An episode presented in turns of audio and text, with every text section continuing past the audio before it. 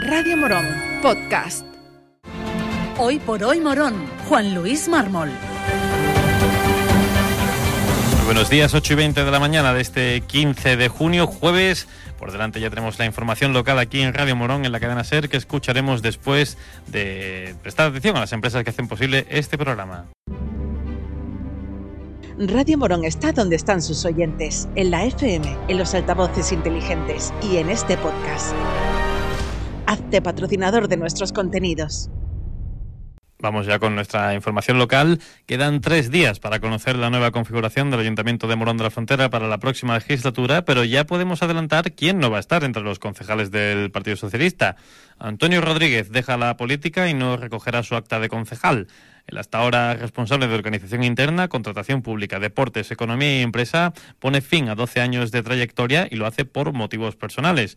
Nosotros pudimos hablar directamente con Rodríguez y nos ha dejado claro su apoyo total a sus compañeros que ya conocían su decisión tomada antes de la campaña electoral. Y el motivo de su renuncia es laboral, un proyecto que no podía rechazar y al que llegará después de tres legislaturas en el Ayuntamiento de Morón.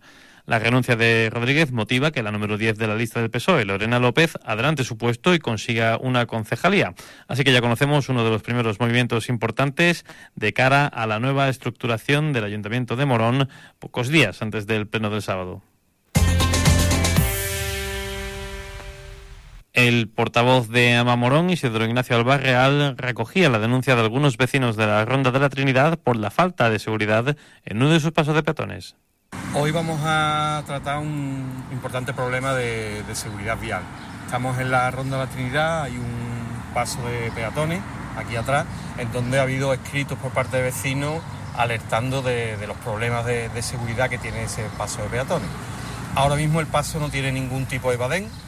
Hubo un tiempo en que sí tuvo un badén y se quitó porque provocaba mucho ruido y por tanto molestia a los vecinos, pero ahora mismo los vecinos pues reclaman que se ponga algún tipo de badén estos que hay alargados, como por ejemplo el que hay eh, delante del Colegio Reina Sofía, de manera que de seguridad, es decir, que obligue verdaderamente a reducir la velocidad y a frenar a los vehículos, de seguridad, por tanto, a los peatones.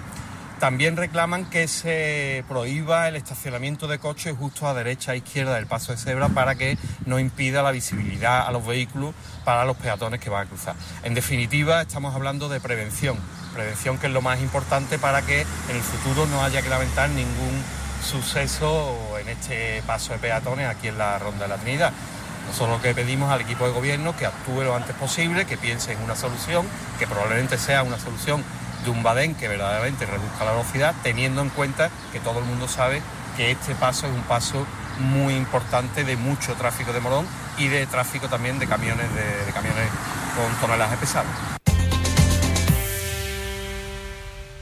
Y vamos ahora con otros asuntos, vamos con cultura. El sábado tendrá lugar el decimotercer Festival Carnavalesco El Jamón en el Callejón del Pescado. Y para contarnos todos los detalles, Quisco Copado estuvo en los micrófonos de Radio Morón. Pues mira, hay, hay una joya muy grande porque es una tarde, una tarde-noche muy, muy bonita.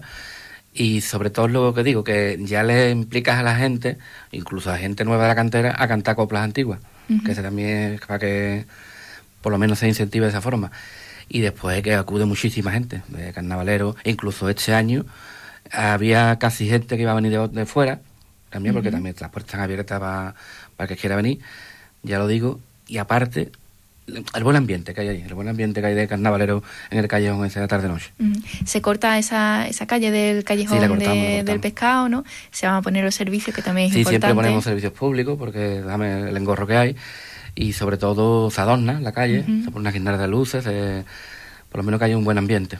Muy bien. Eh, bueno, cuéntame un poco de, de, esas inscripciones. ¿Hay ya gente que, que, se ha inscrito? Porque hoy es el último día. Bueno, eh, el último día siempre pasa igual, que, porque queremos después hacer como de cada grupo los nombres, más o menos lo que van a cantar y eso, y darle difusión para que la gente vea los grupos que vienen. Y veramos, siempre te digo que, que aunque este año creo que hay unos 7, 8, sí, porque todavía no estoy no está revisado.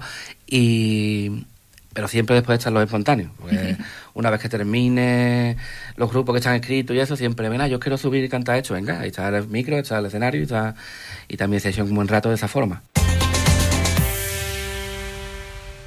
Y es tiempo de la opinión de Marcos Martínez con una de cal y otra de vizcaína.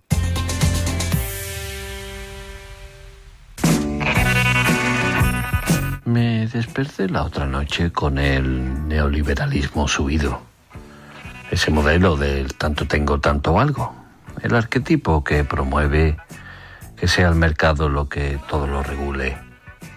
Como decía, me dije que debería ser un neoliberal como Dios manda. Ya sé que esto es un oxímoron. Sabemos que la divinidad más bien está, aunque no lo parezca, con la parte que defiende la igualdad, la colectividad y lo que ya todos conocemos que dijo sobre lo complicado que lo tendrán los ricos para entrar en el reino de los cielos. He pensado que para empezar tendré que renunciar a todo tipo de ayudas. Un neoliberal puro no debe beneficiarse de becas para la educación o de rebajas en el transporte. No digo ya del uso de un sistema sanitario público y universal. Si necesita un riñón, cómprelo. Otra cosa que voy a hacer es cambiar las fechas de mis vacaciones. Cierto es que en este aspecto ando algo perdido. Siempre creí que los más pudientes cogían las vacaciones en agosto, ninguneando en todo momento los elevados precios que en estas fechas ofertan los hoteles. Sin embargo, cuando hablo con personas que forman parte de la infantería neoliberal de nuestra sociedad, como son pequeños y medianos autónomos, miembros de las fuerzas de orden público, funcionarios y jubilados, resulta que todos veranean en julio. ¿Que cómo lo sé? Porque a todos les ha sentado como una patada en el culo la convocatoria de las elecciones para ese mes. Es más, creo que el verdadero espaldarazo para mi nueva imagen sería que me designaran como presidente de una mesa electoral y protestar así con conocimiento de causa. Sería un pelotazo. Eso que tanto les gusta a mis colegas neoliberales. Sittivi Terral Levis. Vamos ahora con el tiempo con Tony García de Meteo Morón. Muy buenas, Tony. Buenos días, amigos de la cadena SER. Un día más con ustedes para traer la información del tiempo ya en la jornada de este jueves.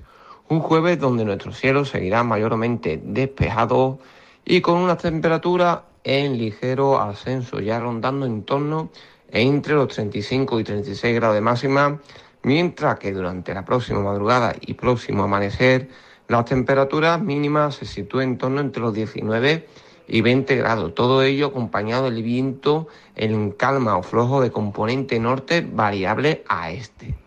Sin más amigos, esto es todo y nos vemos mañana. Gracias por llegar hasta aquí. Si te ha gustado este podcast, suscríbete a nuestros programas y recomiéndanos a tus amigos. Así la comunidad de Radio Morón seguirá creciendo y con ella el mejor contenido local.